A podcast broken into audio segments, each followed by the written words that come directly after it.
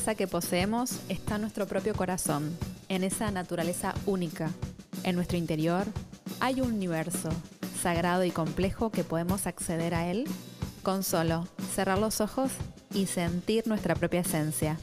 Sin embargo, no siempre es fácil mirarnos y esto hace que nos desconectemos de nosotros y de nuestra propia sabiduría.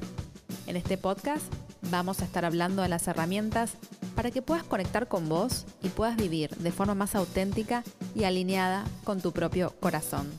Mi nombre es Marina Fianucci, soy psicóloga y me dedico a la práctica clínica de pacientes con una visión holística e integral. Acompáñame en esto, que es verdadera esencia. Te doy la bienvenida.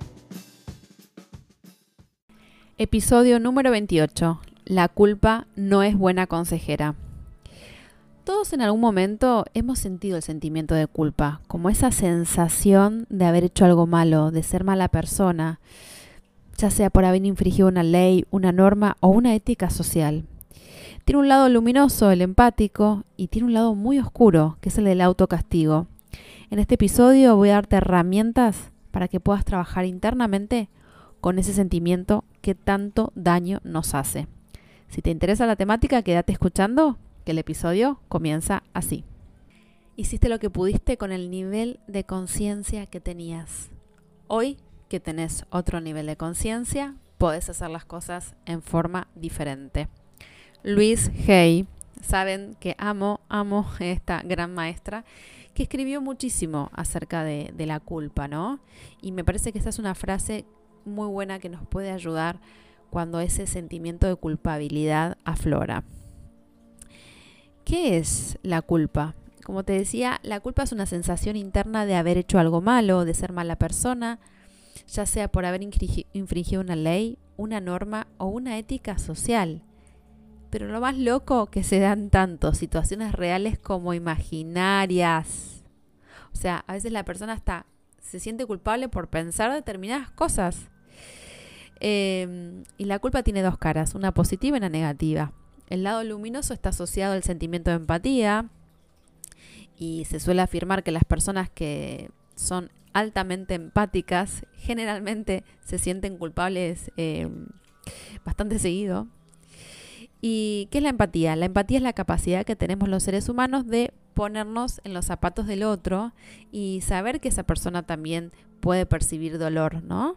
Pensar que hay un otro o una otra que puede percibir dolor, que es un ser doliente y que si uno hace determinada acción eh, puede generar un daño en la otra persona, ¿no? En la otra persona, ser vivo, etc. Y este es el lado luminoso de la culpa, ¿no? Eh, y si bien em, podemos de alguna manera tener un castigo por lo que hicimos, normalmente surge la tristeza, ¿no? Por el daño que hemos provocado y un deseo de pedir disculpas, de enmendar la acción y de aprender a esa experiencia para no reproducir el fallo. Sería algo así como mm, cuando se experimenta en forma anticipada, tiene una función autorreguladora. Sería como un simulador virtual de la situación que activa la compasión y prevé el daño y evita conductas dolorosas. Esta culpa es la culpa interpersonal, que es una emoción social que es esencial para la buena salud de las personas, para las relaciones interpersonales y para la sociedad. ¿Sí? De esta reflexión surge dos cosas. Uno, que se requieren habilidades cognitivas complejas, es decir, la empatía, esta capacidad para ponerse en el lugar del otro, de la otra, que es una habilidad cognitiva compleja que es que las personas no, nacemos empáticas, nos convertimos en seres empáticos. Em, porque como te decía, los chicos, por ejemplo, les cuesta ponerse en el lugar del otro, de la otra, pero no porque sean malos, sino porque es una mm, habilidad cognitiva que todavía no desarrollaron y que tienen que desarrollar evolutivamente, ¿no es cierto? Eh, tenemos que tener una buena definición del yo, la capacidad para vernos separados de la otra persona y tener claras las normas internas. Bueno, todo esto son em, habilidades complejas que se van adquiriendo con el desarrollo evolutivo, ¿no es cierto? Y esta culpa interpersonal que es lo que se debe hacer según los cánones de la conducta social, sirve para mantenernos en contactos con nosotros mismos y con los demás y valorar nuestras acciones como correctas o incorrectas. Junto con la vergüenza, el orgullo, la culpa pertenece a estas emociones autoconscientes que provocan la autorreflexión, ¿no es cierto? ¿Y de dónde viene el sentimiento de culpa? Viene de nuestro queridísimo, queridísimo super yo, esta instancia psíquica que vela, digamos, por nosotros, que de alguna manera eh, desarrolla el sentimiento de culpabilidad, el famoso ideal del yo, y que nos, nos vigila, ¿no? Esta instancia psíquica que nos va regulando.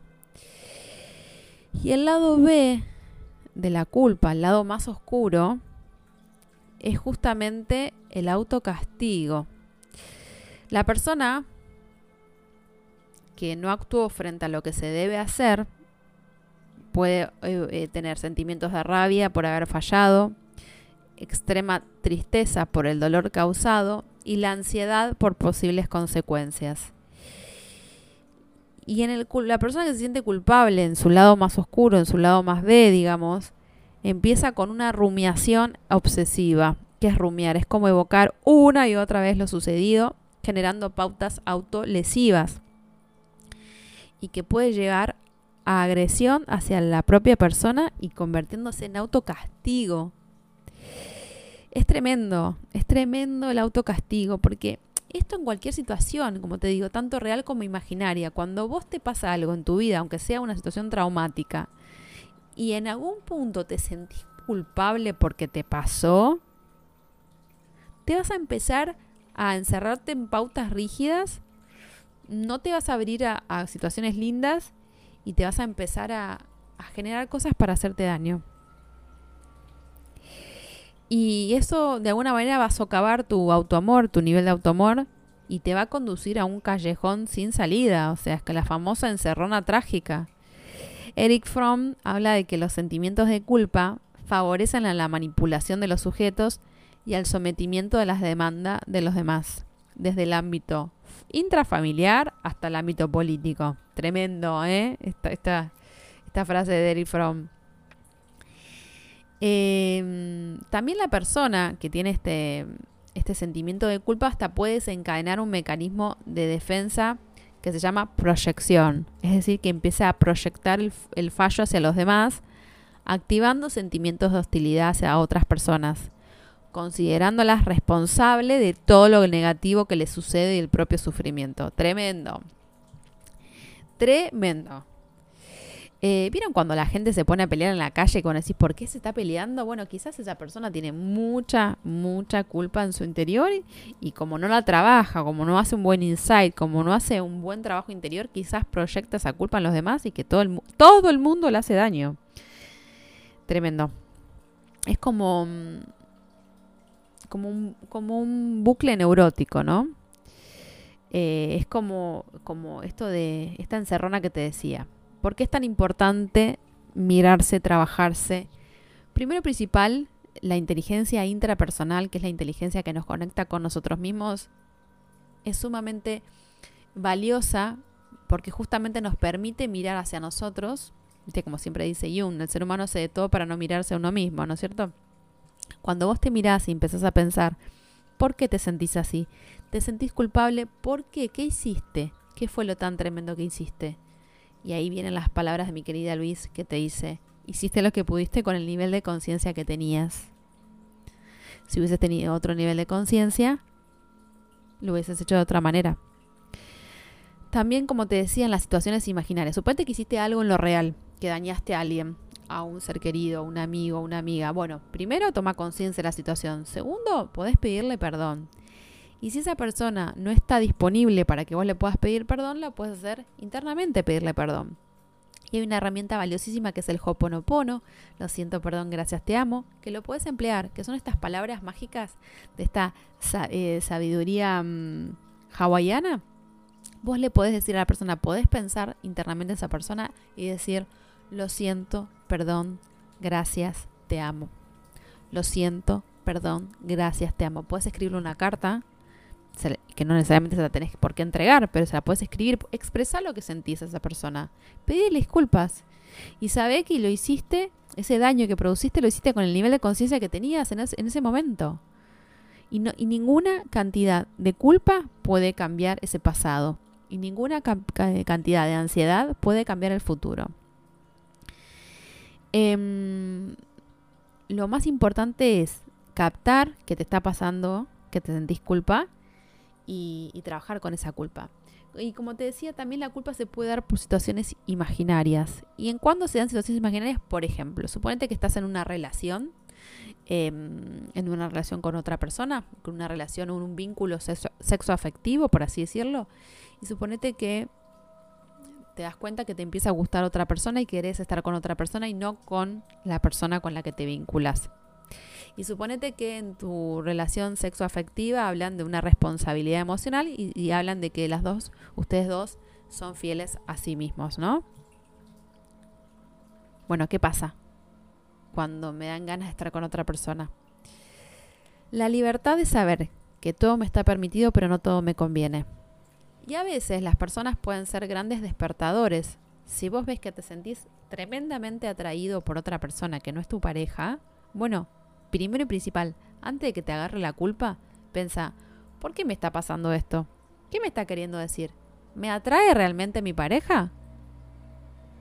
¿Por qué me atrae fulanito o fulanita? Y en vez de sentirte tremendamente culpable, sentirte la peor persona del mundo, empieza a escucharte y empieza a ver qué es lo que hay.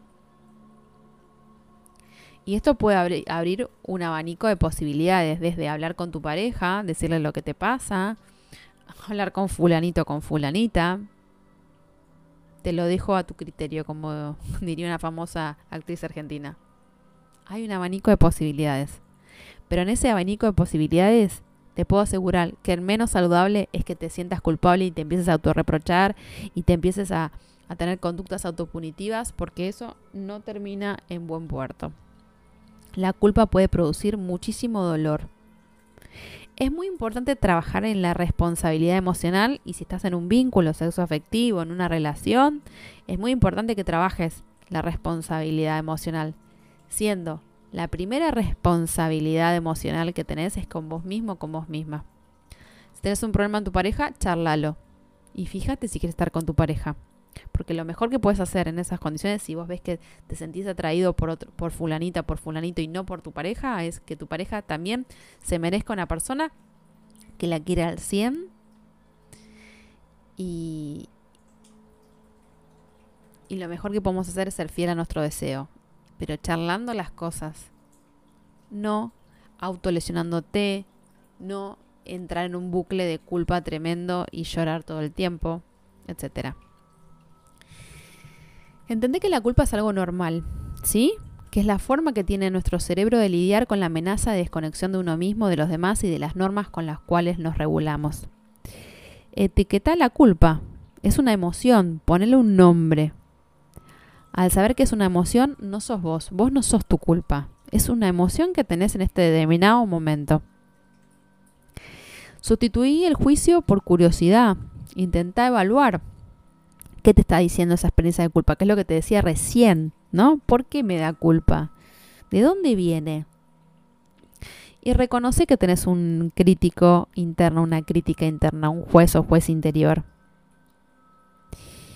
Recuerda que esa instancia psíquica la tenemos todos y todas y que podemos trabajar para que no sea tan voraz esa, esa instancia psíquica. Y mm, practica esto de hablarte como si fueras tu mejor amigo o tu mejor amiga. Pregúntate qué acciones son útiles para recuperarte de esta experiencia.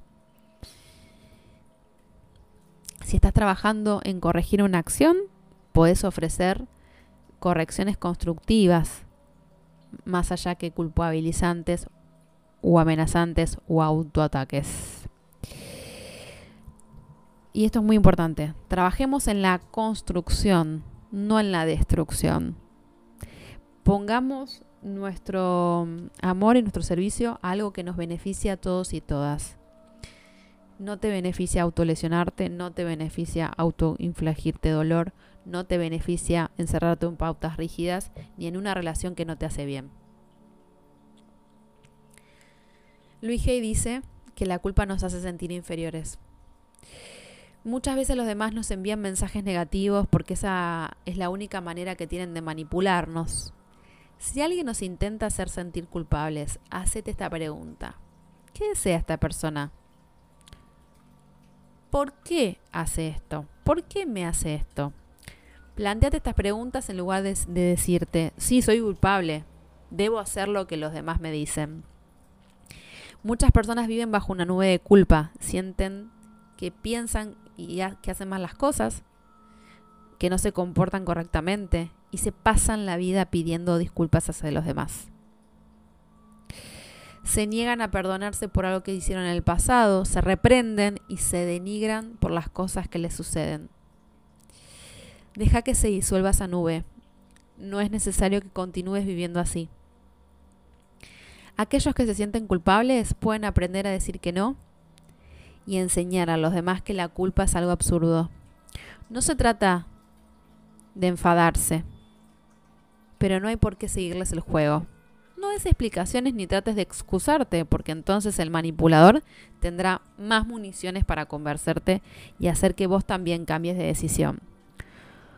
Cuando los demás vean que ya no les es útil manipularte, no lo intentarán más. Los demás pueden controlarte mientras vos se lo permitís. Es posible que te sientas culpable la primera vez que digas que no, pero te resultará más fácil a medida que lo vayas practicando. Y esto, mm, esto que te acabo de leer está en Pensamientos del Corazón, el poder está dentro de ti. Me encanta ese libro de, Luis Hay.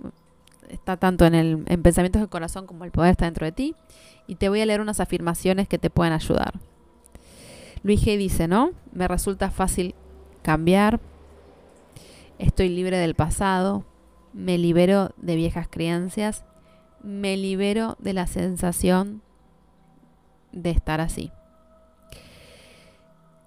Es muy importante decirse a uno mismo, yo ya no quiero esto para mi vida, estoy dispuesta, estoy dispuesto a aprender a amarme. Bueno, muchas gracias por cada feedback. Como siempre te digo, honro tu camino, honro tu proceso. Espero que este, este episodio te, te ayude a trabajar un poquito más con tu culpa. Y como siempre te digo, que tengas una maravillosa vida.